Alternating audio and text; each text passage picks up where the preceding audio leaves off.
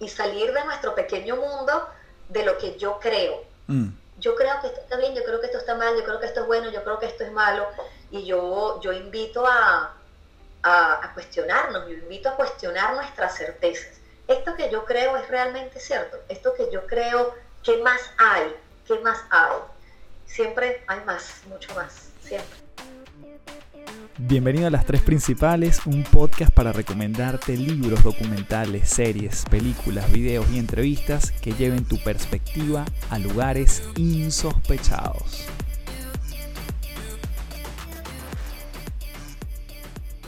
Bueno, bienvenido a un nuevo episodio. Mi nombre es Carlos Fernández. Mucha gente me conoce como Café, arroba Café del Éxito en todas las redes y www.cafedelexito.online. Gracias nuevamente por eh, llegarte hasta aquí, hasta este nuevo episodio. Un episodio que particularmente me tiene muy contento porque fue una entrevista que tuve con mi querida Evelyn Mezquita, arroba el poder de ser. Y estuvimos conversando de muchos temas.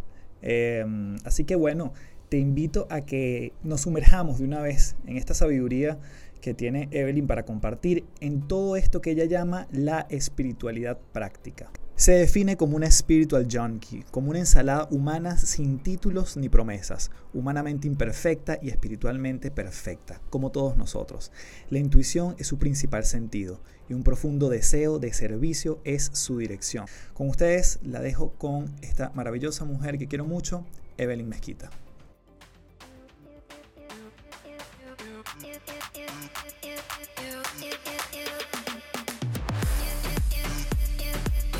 Bien, entonces aquí tenemos, como les había dicho en la introducción, a Evelyn Mezquita, eh, persona a quien quiero mucho y probablemente esta entrevista sea bastante, desde el lenguaje, bastante crudo incluso, bastante cercano, porque bueno, tenemos tiempo conociéndonos, así que Evelyn, muy contento de que estés aquí, gracias por estar en las tres principales y bueno, venimos a hablar de cosas que espero que le agreguen mucho valor a la gente.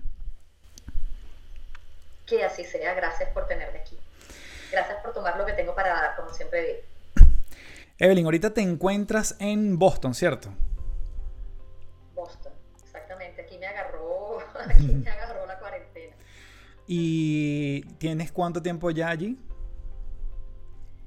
Mira, llegamos aquí en enero. Los primeros días de enero con la intención solamente de, bueno, de pasar unos días, de explorar, o sea, unos días, unas semanas o un mes o dos meses, algo así y se fue extendiendo y bueno, aquí nos agarró el nomadismo. Ok. Y justamente en la introducción yo mencionaba que, bueno, que tú desde hace más de un año estás como, como nómada. Y yo creo que eso es uno de los puntos que me gustaría hablar en esta entrevista. Sin embargo, em, me voy a agarrar de un concepto que tú ampliamente conversas y esa es como la etiqueta principal de tu, de tu cuenta en Instagram, donde tú, donde tú compartes más contenido, que es la espiritualidad práctica. ¿Y cómo llega Evelyn a hablar de espiritualidad práctica? ¿Y, cómo la definirías? ¿Cómo, ¿Cómo, crees que podemos aterrizarla, no? Yo, yo tengo un concepto que, que inclusive en mi página, en el poderdeser.com, está desarrollado de lo que yo llamo espiritualidad práctica, que son principios y perspectivas de índole espiritual, pero que se aplican en la cotidianidad y el fin, el fin mayor es activar eh, y profundizar procesos de despertar, expansión y evolución.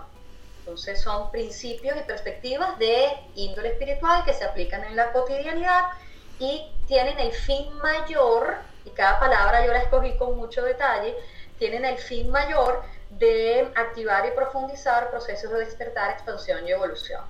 Entonces es como yo vivo las miradas de la espiritualidad, pero con un sentido de propósito. El sentido de propósito siempre es la evolución, el despertar, la expansión. Eso es para mí la espiritualidad práctica. Ok, solo voy a... Perdón. que te interrumpa porque no sé si, si lo vas a explicar o hacemos un paso atrás porque, claro, la pregunta cuando hablamos de esto es ¿qué es espiritualidad? O más bien casi que qué no es espiritualidad. Para llevar entonces a, construirlo con espiritualidad práctica.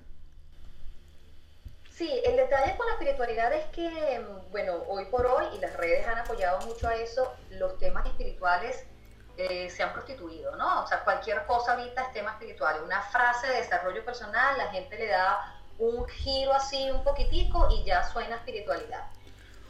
Espiritualidad realmente es no hay algo que no lo sea. Eh, al mismo tiempo, cuando mientras más profundizamos, más observamos que los términos y la mirada espiritual son miradas que van más allá de lo visible y que tienen que ver con el meta mensaje realmente a nivel de lo que es la conciencia, lo que es la existencia. Para mí la espiritualidad está muy vinculada no solamente a quien yo soy como ser humano, sino a mi existencia misma, más allá de mi fisicalidad.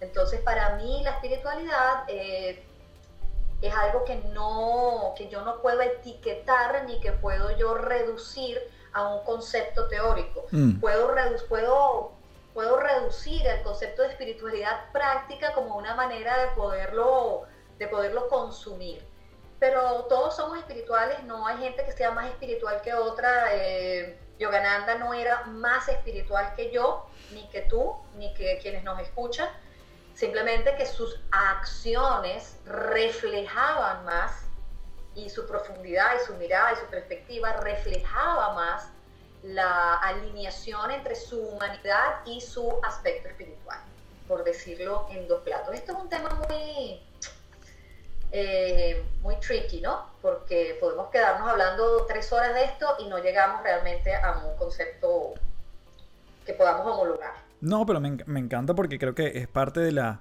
De, de, por lo menos entenderlo en palabras, que sé que a veces es muy difícil, pero entenderlo desde tu perspectiva y llevar a la gente a que también eh, amplíe su perspectiva con respecto a este término que como tú dices cada vez está siendo más utilizado y, y bueno, eh, cada vez es más común yo te quería preguntar, Evelyn, ¿cómo, mm, ¿cómo crees tú que, vas llegando a la espiritualidad práctica? E, ese proceso evolutivo y no sé si hubo un punto de quiebre donde tú dices, aquí hay algo donde yo quiero saber más. Eh, tú vienes del mundo, perdón, de, la publicidad, del mercadeo, de hecho allí te conocí yo. Eh, y bueno, no, no, quiere decir que eso no lo apliques hoy en día, pero, pero de alguna forma fuiste migrando a, desde incluso estar tras cámara a hoy estar frente a las cámaras, eh, tú eres la que llevas tu cuenta, eres la que hablas, eres la que das tus programas.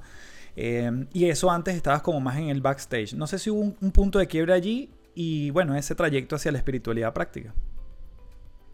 Sí hubo un punto de quiebre, pero antes del punto de quiebre mm, yo paso por varios procesos. Yo empecé mm, desde muy chama desde muy joven interesada por los temas que yo no podía comprender, que iban mm, desde la psicología hasta la filosofía y me iba dando cuenta que me estaba metiendo en un sitio donde yo no estaba pudiendo entender lo que leía. Mm. O sea, yo me estaba leyendo el Kibalión cuando tenía 15 años y yo no entendía realmente lo que estaba leyendo.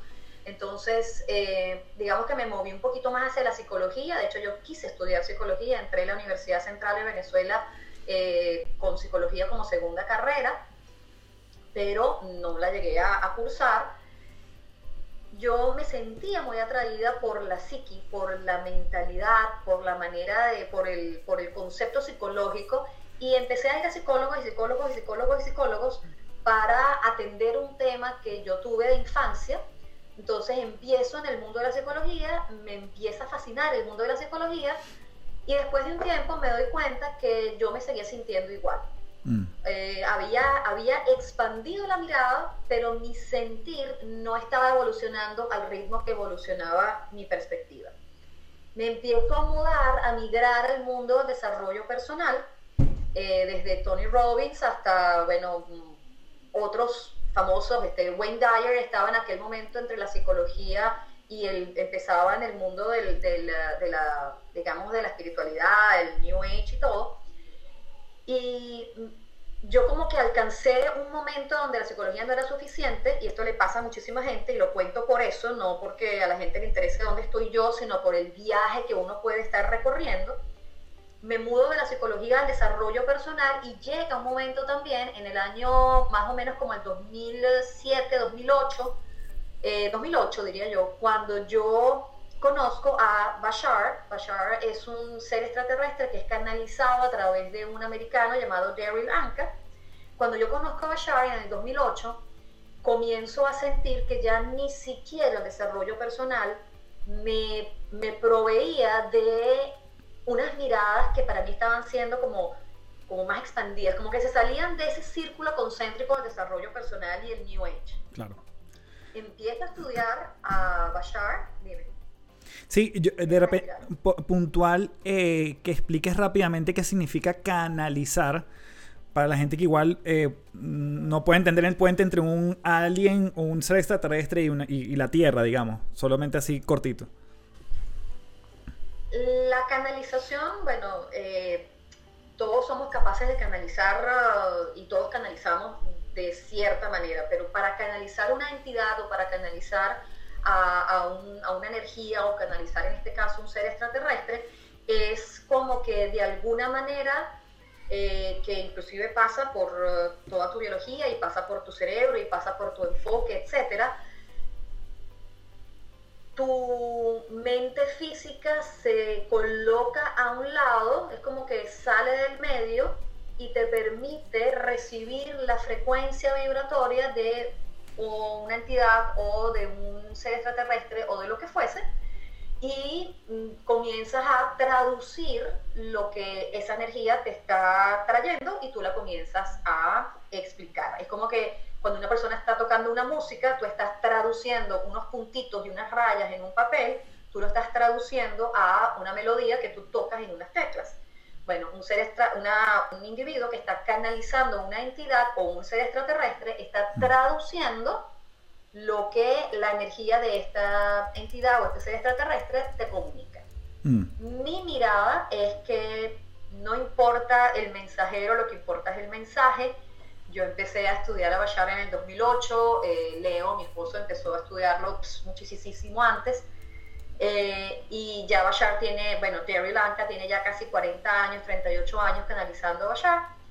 Y yo le digo a la gente, no te enganches en si es un extraterrestre o no es un extraterrestre, lo que importa es el mensaje, no el mensajero. Porque hay mm. mucha gente que el hecho de que sea extraterrestre, pues no creen en ello, no le importa, le parece que es mentira. Digo, chévere, no importa. No creas en el mensajero, enfócate en el mensaje.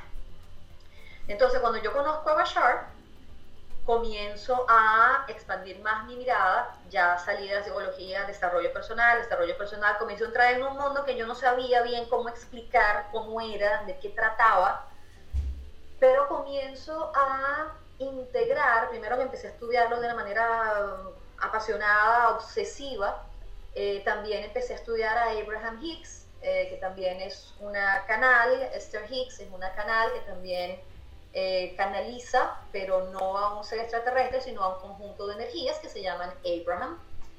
Y bueno, esa era otra información que, que yo comencé a integrar y bueno, siguió expandiendo mi mirada.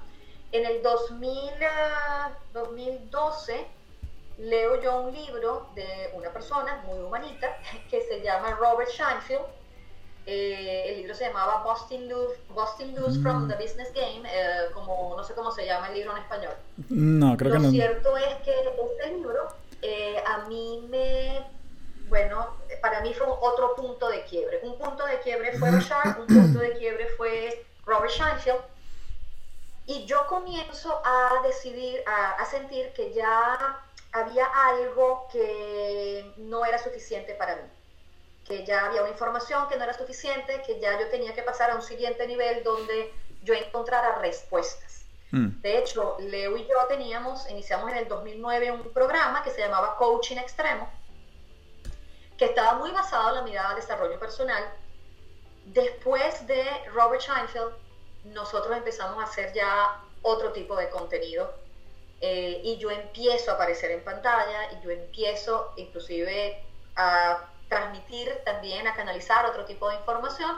Yo venía ya canalizando desde el año 2009, venía canalizando, y ya en el 2012 yo transmito información de otra manera. Mm. Pero ese podría haber sido mi punto de quiebre en el cual mi, mi mirada pasó a una meta mirada donde ya el punto para mí tenía que ver con la existencia y no con la vida más humana. Yo comencé a ponerme a miradas más radicales eh, donde para mí el quién soy, el qué es la vida, para qué estoy aquí, eran preguntas más trascendentes que cómo hago para lograr el éxito, cómo hago para tal cosa. Y es ahí cuando yo empiezo a cambiar radicalmente la mirada. Qué cool. Bueno, yo voy a ir tratando de resumir algunas cosas porque si bien este, este podcast eh, yo normalmente doy recomendaciones de libros, de, películas, voy a tomarte dos, elementos que mencionaste. Uno es el, documental de Bashar que se llama First Contact, que, que, justamente habla de, de, todo esto tú me lo recomendaste y me encanta porque además cuando le hacen el ejercicio que él está canalizando, y le colocan este como encefalograma, eh, ven que efectivamente la parte más racional cuando él está canalizando se apaga. Porque justamente es como, o sea, eh, viene de otro lado, ¿no? esa, energía. Y, y Boosting Lose from the Business Game, que también, buen libro que también me lo, me lo recomendaste en su momento y con, el cual comenzamos a trabajar muchas cosas. Así que bueno, para la gente que también está tomando nota de las referencias, eh, saquen papel y lápiz si no, porque está, esto apenas comienza. Em, Evelyn, me, siempre me surge la duda, eh, sobre todo cuando me mencionas que cada vez te ibas metiendo en cosas que tú no comprendías. Y, y a mí me pasa muchas veces lo mismo y también estoy muy en contacto, y también, ojo, también he pasado por esto, que cuando veo algo que no entiendo, uno naturalmente a veces tiendes como a rechazarlo. Como más bien como pasa la página que esto no es para mí. Y en tu caso es más bien todo lo contrario, es como que si esto no lo comprendo, voy a meterme más en profundidad. Em, ¿Eso tiene algún tipo de, viene de algún lado, em, porque además esto no solo ha sucedido, sino seguirá sucediendo, es decir, meterte donde normalmente no entiendes muchas cosas. ¿Viene algún tema de, crianza? ¿Viene algún tema de tu trabajo personal? ¿Viene algún tema de, no sé, académico? ese, no comprender, pero me quiero meter más allí. Yo me puedo imaginar que hay un tema de personalidad. Eh, pero además hay un tema de práctica. En el sentido, yo creo que muchas veces nuestra personalidad la, la vamos coartando y entonces no promovemos lo que nuestra personalidad en unas circunstancias mm, menos, menos eh, atrapadas podría permitirnos. Entonces, eh, yo tengo un compromiso, yo tengo una pasión, yo tengo un tema de vida. Yo creo que como seres um, espirituales, como conciencia expandida, nosotros venimos al plano humano a experimentar temas, a experimentar, a explorar temas. Mm. ¿Cómo exploramos ese tema? Pues ese tema, eh, el humano, digamos, decide si yo lo experimento desde un ángulo, lo experimento de otro, qué me permito, qué no me permito. Pero para mí el tema de la evolución es mi obsesión. Lo fue siempre, pero de una manera disfuncional. Yo no sabía por dónde meterme. Desde muy niña a mí me criticaban mi curiosidad, a mí me criticaban toda esa búsqueda y ese deseo, que yo creo que la mayoría tendríamos si no nos, si no nos quisieran domar como nos quieren domar. Algunos cuando nos intentan domar nos rebelamos, no nos dejamos domar, otros se dejan domar más fácilmente, pero yo creo que en cualquier momento de vida, en cualquier punto de la película, nosotros podemos decidir salir de, ese, de esa domesticación. Mm. Es decir, no somos víctimas de lo que alguna vez nos hicieron en nuestra infancia, si nos quisieron someter o no nos quisieron someter. Si alguien lo quisieron someter fue a mí, y yo soy prueba de que no porque te hayan querido someter en algún momento tú te vas a quedar allí. Mm. Entonces, em, creo que sí, hay un tema natural, un tema de personalidad, pero también hay un tema de determinación de qué tanto quiero yo lo que quiero y qué estoy dispuesto a hacer por ello. Y yo por mi evolución estoy dispuesta a hacer cualquier cosa. O sea, para mí esa es mi obsesión. Mm. Entonces, desde allí, pues yo busco entrar en donde, porque yo sé que cuando uno, además hay un tema aquí, Carlos, cuando uno comienza a expandirse, y tú lo sabes y tú lo viviste, es como que tú dices, coño, pero es que hay más. Ya va, hay más. Y mientras más viendo, mientras más vas viendo, más te vas dando cuenta de que hay más. Y llega un momento en que dices, ya va, pero es que si hay más, ¿cómo no lo voy a aprovechar? ¿Cómo no lo voy a vivir? Y entonces voy viviendo un proceso en el que yo digo, esta vaina no termina. Claro. Aquí se pueden decir groserías, ¿verdad? En tu podcast. Todas las que quieras, carajo. entonces, eh, es un tema de darnos permiso de ir adentrándonos e ir viviéndolo. Lo que pasa es que yo creo que más que no darnos permiso es no estar dispuesto a pagar los precios. Mm. Porque cuando uno comienza a expandirse, uno paga precios.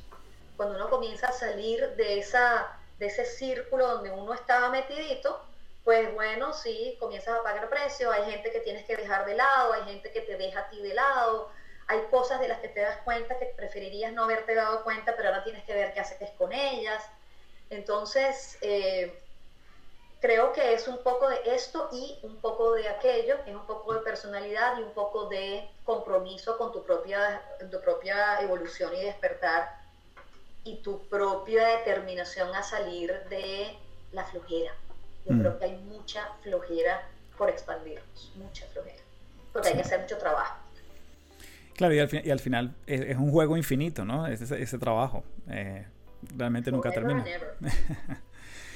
Evelyn, tú trabajas em, programas online, eh, trabajas un programa que se llama El Mapa del Deseo.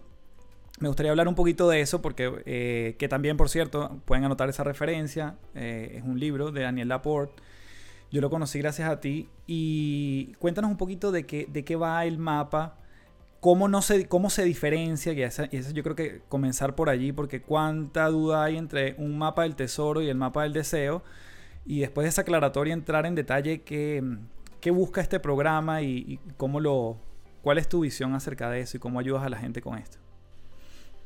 Mira, el mapa del deseo es, está basado de hecho en el libro de Daniel Laporte. No solamente está basado, yo soy lo que llaman un licensee. Yo soy como, tengo una certificación, una acreditación, una certificación de Daniel Laporte para yo poder dar este programa, que lamentablemente he visto cómo se ha plagiado el programa, gente que lo ha tomado completico, le ha cambiado algunas cosas y da el programa sin tener la certificación y sin tener además el contenido verdadero del libro. Mm.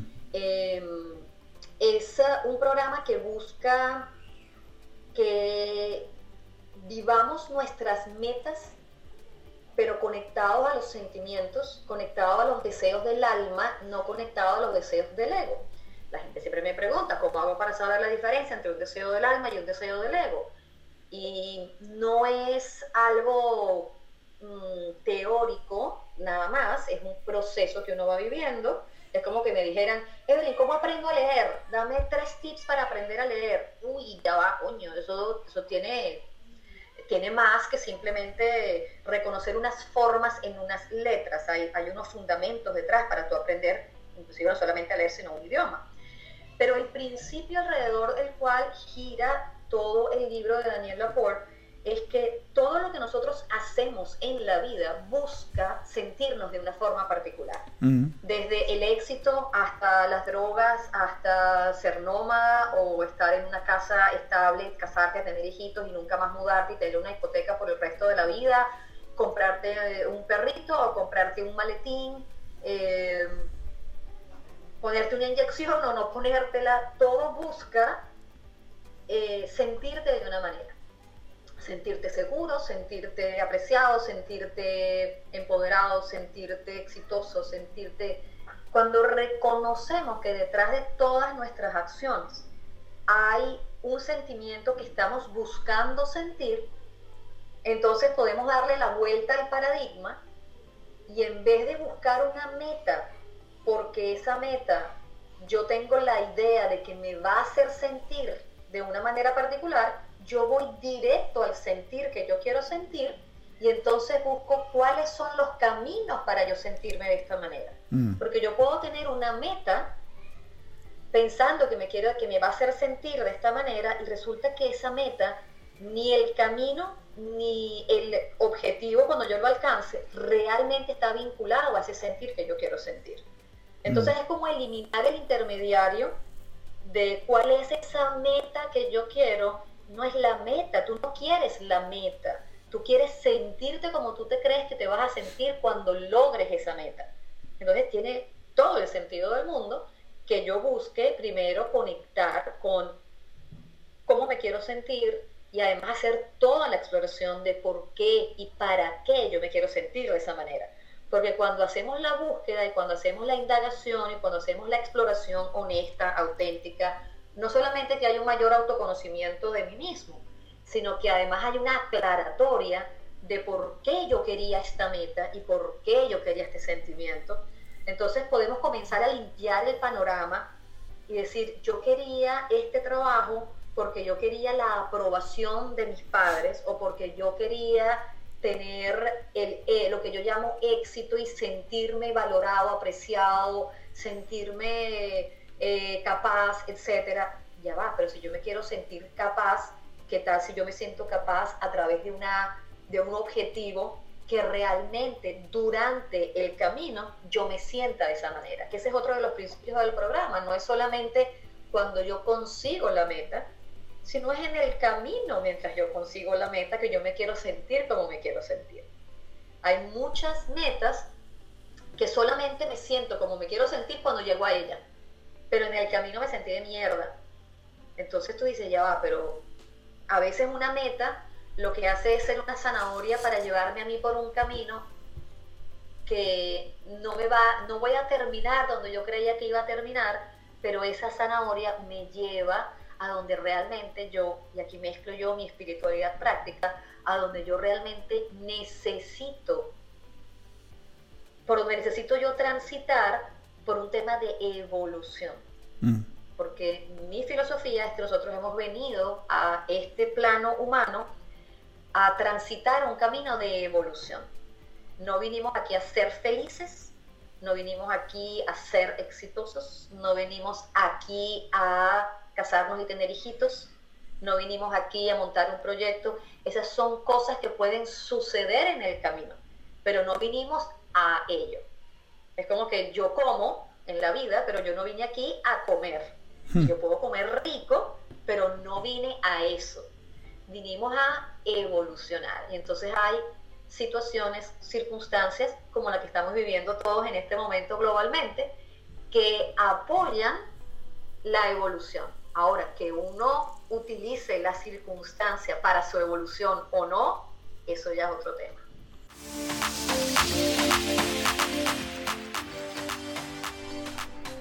En este momento perdimos parte de la conversación que veníamos teniendo con Evelyn, sin embargo, pude recuperar un pedacito de una anécdota que le sucedió a ella en una entrevista que espero que amplíe muchísimo tu perspectiva. Y luego continuamos con la entrevista que pudimos realizar. Eve, en algún momento me contaste una anécdota que te pasó cuando estabas en una entrevista de trabajo. Eh, te llamaron, te preguntaron cuánto estarías dispuesto a ganar y algo pasó allí. A ver si bueno, eh, la audiencia. Yo me había graduado de publicista. Una persona conocida me pone en contacto con el dueño de una agencia de publicidad que era muy famosa y que tenía grandes clientes. Yo me sentía súper honrada de de que me fuera a recibir el presidente de la empresa y no la persona de recursos humanos. Llego a su tremenda oficina, comenzamos a hablar, me pregunta qué me interesa, que qué hago, que qué sé, que qué no sé, etcétera. Me hace toda una entrevista y después me pregunta que cuánto quiero ganar. Y yo eh, me sentí como, así como, wow, me están preguntando cuánto quiero ganar y todo, ¿no? Y yo sentí que en un arrebato de, de, de seguridad, yo pedí un sueldo que no recuerdo exactamente cuál era el monto en bolívares en aquel momento, pero yo sé que el radio fue el que te voy a el rango fue el que te voy a contar y yo le pido, yo le digo, vamos a asumir que eran 5 mil bolívares en aquel entonces. Y entonces él me dice, ok, perfecto, pero sin pensarlo, ¿no? El tipo me dice, ok. Y yo me sentí como que, ¡ah! qué valiosa que soy, que no me están ni cuestionando lo que yo pedí de, de sueldo. El tipo me dice ahí mismo, bueno, chévere, perfecto, este, este, ya puedes pasar por allá por recursos humanos, yo voy a dar, no sé qué más. Me acerca hacia la puerta. Cuando estoy en la puerta, casi que del otro lado de la puerta, el tipo tenía la mano en la manilla de la puerta y me dice, solo para que lo sepas, yo estaba dispuesto a pagarte 25 mil. Pero te estoy dando lo que tú pediste, ahí tienes una lección, siempre vas a obtener lo que pides. Me da una palmadita en la espalda, me saca de la oficina cierra la puerta detrás de mí. y en ese momento yo sentía aquel frío, como aquella cosa de, ¿qué coño pasó aquí? ¿Cómo es que yo estoy ganando ahora cinco veces menos de lo que este señor estaba dispuesto a darme? Y yo pasé un año ganando eso, no solamente eso, cuando yo empecé a averiguar cuánto gana la gente, todo el mundo ganaba más que yo. Y esa fue una grandísima lección para mí, de que siempre obtenemos lo que pedimos, lo que creemos que merecemos. Y bueno, definitivamente, eh, esa fue una lección que yo me llevé conmigo puesta, porque así es en la vida. Uno obtiene de la vida lo que uno pone en la vida. La vida no tiene juicios. Mm. La vida no... Yo siempre digo que la existencia le da igual hacer una ballena que una sardina. No, la ballena no es mejor que la sardina y mm, en la existencia 25 mil o 5 mil era, bueno, lo que yo había pedido, más nada. Y yo pasé un año, yo cada vez que recibía mi sueldo recordaba esa bendita historia, me daba mis pobrecitos y decía, siempre esa historia me acompañó y me acostumbré a pedir lo que yo realmente en ese momento quería, porque en aquel momento yo sentía que yo era rechísima por pedir lo que estaba pidiendo. O sea, no era un tema de desalineación con mi sentir, era un tema de no autoconocimiento, de yo reconocer qué es lo que yo realmente podía pedirle a la vida. Yo ni siquiera mm. había hecho una investigación de, cuánto ganaban los demás, o sea, no había conocimiento ni de la afuera ni de mí lo suficiente. Mm. Yo nunca me planteé que yo podía tener una autopercepción por debajo Nunca, nunca me lo planteé. Y yo creo que el trabajo de autoconocimiento nos permite expandir la mirada y salir de nuestro pequeño mundo de lo que yo creo. Mm. Yo creo que esto está bien, yo creo que esto está mal, yo creo que esto es bueno, yo creo que esto es malo. Y yo, yo invito a, a, cuestionarnos, yo invito a cuestionar nuestras certezas. Esto que yo creo es realmente cierto. Esto que yo creo, ¿qué más hay? ¿Qué más hay? Siempre hay más, mucho más siempre. Afortunadamente no perdimos esa historia, que espero que te haya agregado mucho valor desde el punto de vista de justamente lo que muchas veces nos estamos subestimando y no estamos viendo el valor que realmente tenemos o incluso hay otros que ven más valor del que nosotros mismos estamos mirando. Así que bueno, con esto continuamos el resto de la entrevista.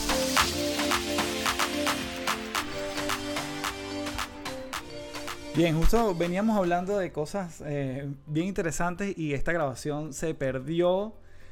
Eh, pero bueno, como queremos fluir y que ustedes se lleven el, mayor valor posible, seguimos eh, conversando en esta entrevista con Evelyn, que yo te agradezco tanto el tiempo y, bueno, este pequeño percance puede suceder, así que fluyamos con eso. te quería preguntar, ¿qué, ¿qué le dirías a tu niña de los 20? Cuando tenía 20 años, ¿qué le dirías hoy? Puta niña. y a futuro.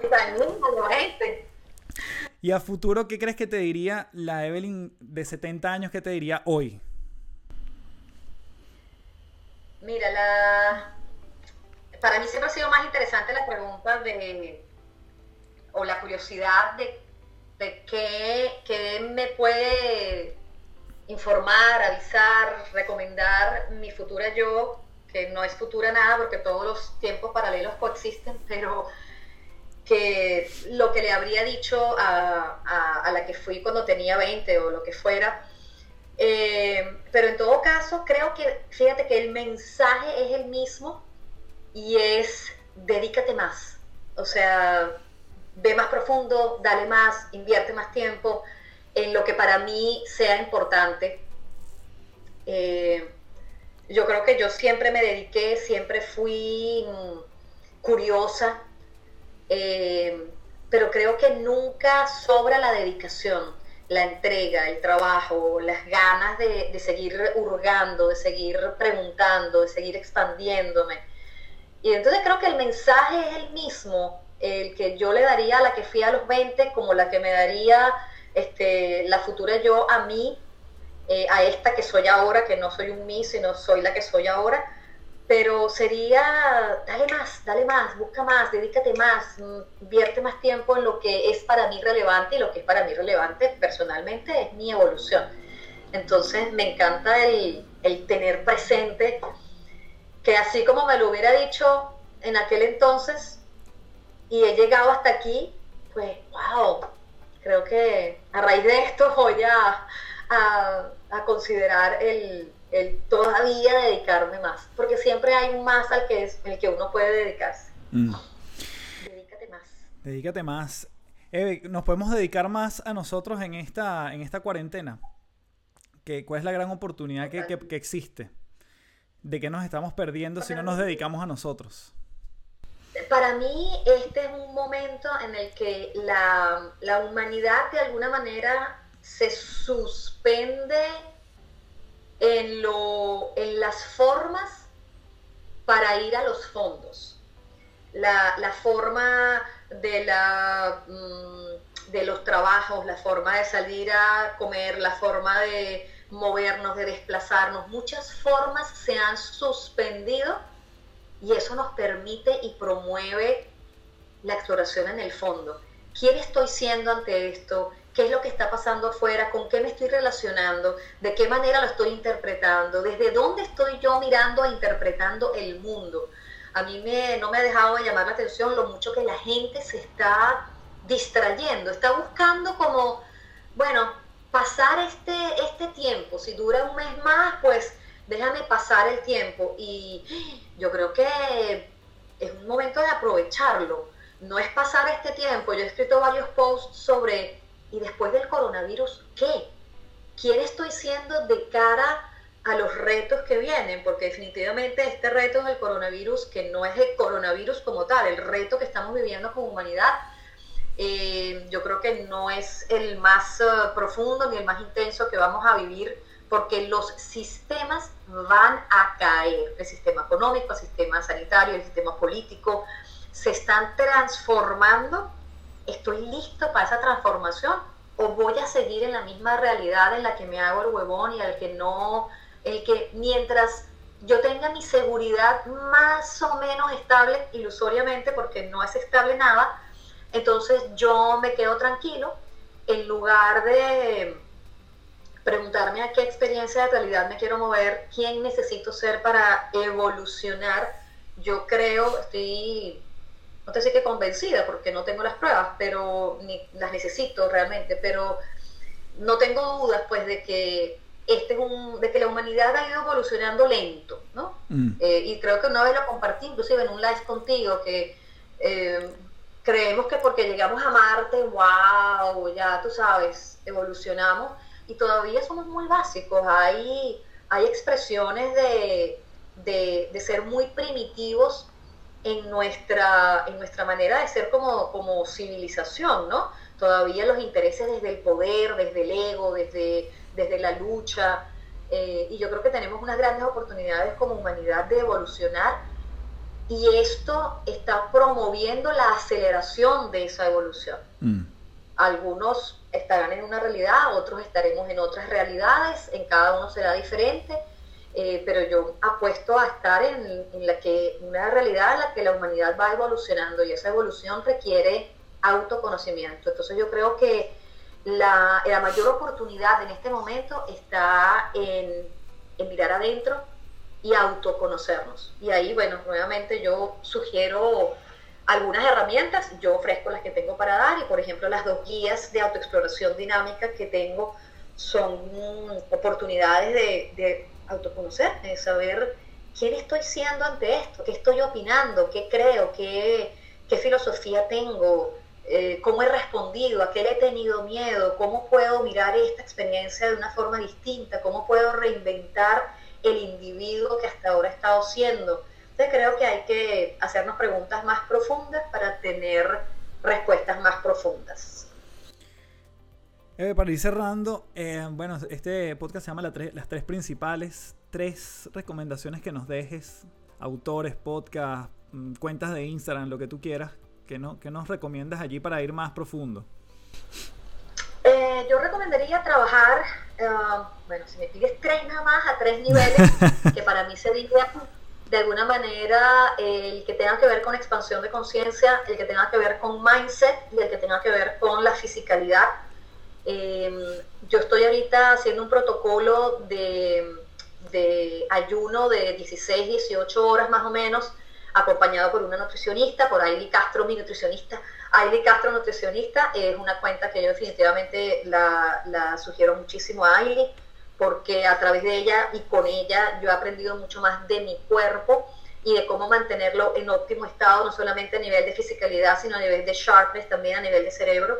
Entonces yo estoy haciendo también a nivel de cuerpo eh, un protocolo, no lo estoy haciendo completo el protocolo de Wim Hof, eh, pero sí las duchas de agua lava, por ejemplo, las respiraciones, eso también ha sido parte de mi foco en la parte de fisicalidad a nivel de mindset, bueno, todo lo que promueva el autoconocimiento, el descubrir más. Yo a nivel de mindset lo que les invito es a que sean curiosos y que salgan de la, del confort de yo sigo esta cuenta y sigo esta y esta porque me gusta. No, no, rétense con cuentas a las que realmente no irían.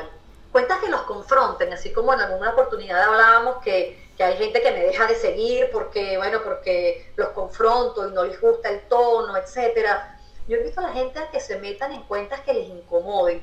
Eh, eh, a mí me gustan mucho cuentas mm, en temas de mindset, no porque me incomoden, pero por ejemplo, bueno, como Joe Dispensa, como eh, Brian Rose, como, bueno, Leo Gurra, me encanta muchísimo, no como, él no tiene tanto la cuenta en Instagram como, como su blog, actualize.org. Es uh, Leo Gurra, un pensador, es un tipo que piensa realmente y que experimenta consigo mismo.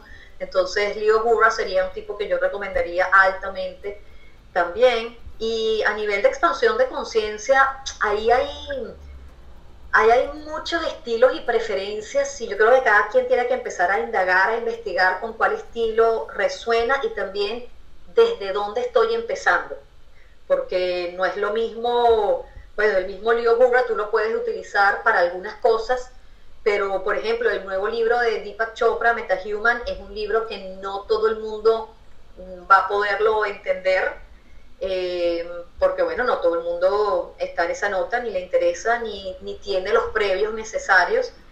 Eh, una puerta muy simple, pero cuando digo muy es muy, son mis guías mis guías de exploración dinámica, eh, son como una suerte de warm-up, de calentamiento para hacer investigación e indagación. Eh, pero en términos de, expansión de conciencia, hay por ejemplo Till Swan, que es una, bueno, mm. una fuente, ella trabaja mucho el tema de shadow work. Todas mis fuentes son en inglés porque yo consumo contenidos en inglés, que eso sé que es un tema, bueno, relevante para, para algunas personas que no, bueno, no, no, no entienden el inglés. Pero bueno, tengo por ejemplo Til Swan, podría ser una. Eh, Joe Dispensa, por ejemplo, es una gran fuente y su, todas sus meditaciones son extraordinarias. El mismo Greg Braden, el mismo eh, Bruce Lipton, también son interesantes. Eh, así sin pensarlo mucho, bueno, creo que esas son algunas que están como promedio, pues no, no son Leo Gurra sí es un tipo que hay que profundizar, pero las demás, bueno, creo que son algunas fuentes por las cuales empezar, por, por lo menos. Así que se me ocurre, porque me agarraste infragante y no, no pensé... Imagínate. O sea, no, Nos diste como más de tres recomendaciones. Bueno, pero son... Maravilloso. Áreas, yo por las áreas por las cuales pueden, pueden empezar a buscar, pero ahí, bueno, hay muchas fuentes muy, muy cool. Bueno, em, yo quiero despedir esta, entrevista dándote las gracias porque, bueno, tú sabes lo, lo, relevante que ha sido para, para mí, para mi, para mi evolución, palabra que has mencionado mucho, estar eh, de la mano contigo, por eso te doy muchísimas gracias eh, por el tiempo. Em, y bueno, por haberte dedicado a la audiencia con esa pasión con la que siempre te caracteriza y que ojalá mucha gente se pueda llevar algo de esto, pero no solo eso, sino que lo empiece también a vivir, ¿no? Y, entre ellos me incluyo de primero. Así que, querida Evelyn, eh, te despido por aquí. Nos seguimos viendo, arroba el poder de ser. Si la quieren seguir en Instagram, elpoderdeser.com. Aquí abajo vamos a dejar las guías de exploración dinámica los links para que también la gente que se interese los pueda descargar. Y, y bueno, no sé si te, te quieres despedir de la gente con algo y tú cierras este podcast, este episodio. Agradeciéndote el trabajo que, que le dedicaste cuando estuvimos en uno a uno, porque ese trabajo te ha llevado a ti a irte a, tu propia metamorfosis y desde tu propia metamorfosis tú has inspirado a gente a, hacer, a vivir la suya. Y yo creo que ese es eh, el mayor valor que podemos hacer, que es desde nuestra experiencia servir de inspiración para que otros vivan la suya y dejarnos a todos, a ti, a mí, a todos, con ese, vamos a dedicarnos más, vamos a dedicarnos más a explorar, dedicarnos más a evolucionar, dedicarnos más a ser curiosos. Ese dedicarnos más me lo llevo como, como un regalo también de este, de este encuentro nuestro. Vamos a dedicarnos más todavía. Así que gracias a ti, por uh, la invitación y por, bueno, por permitirme acompañar y entregar lo que tengo para dar. Bueno, un abrazote, te quiero mucho y con esto despedimos la entrevista de Evelyn.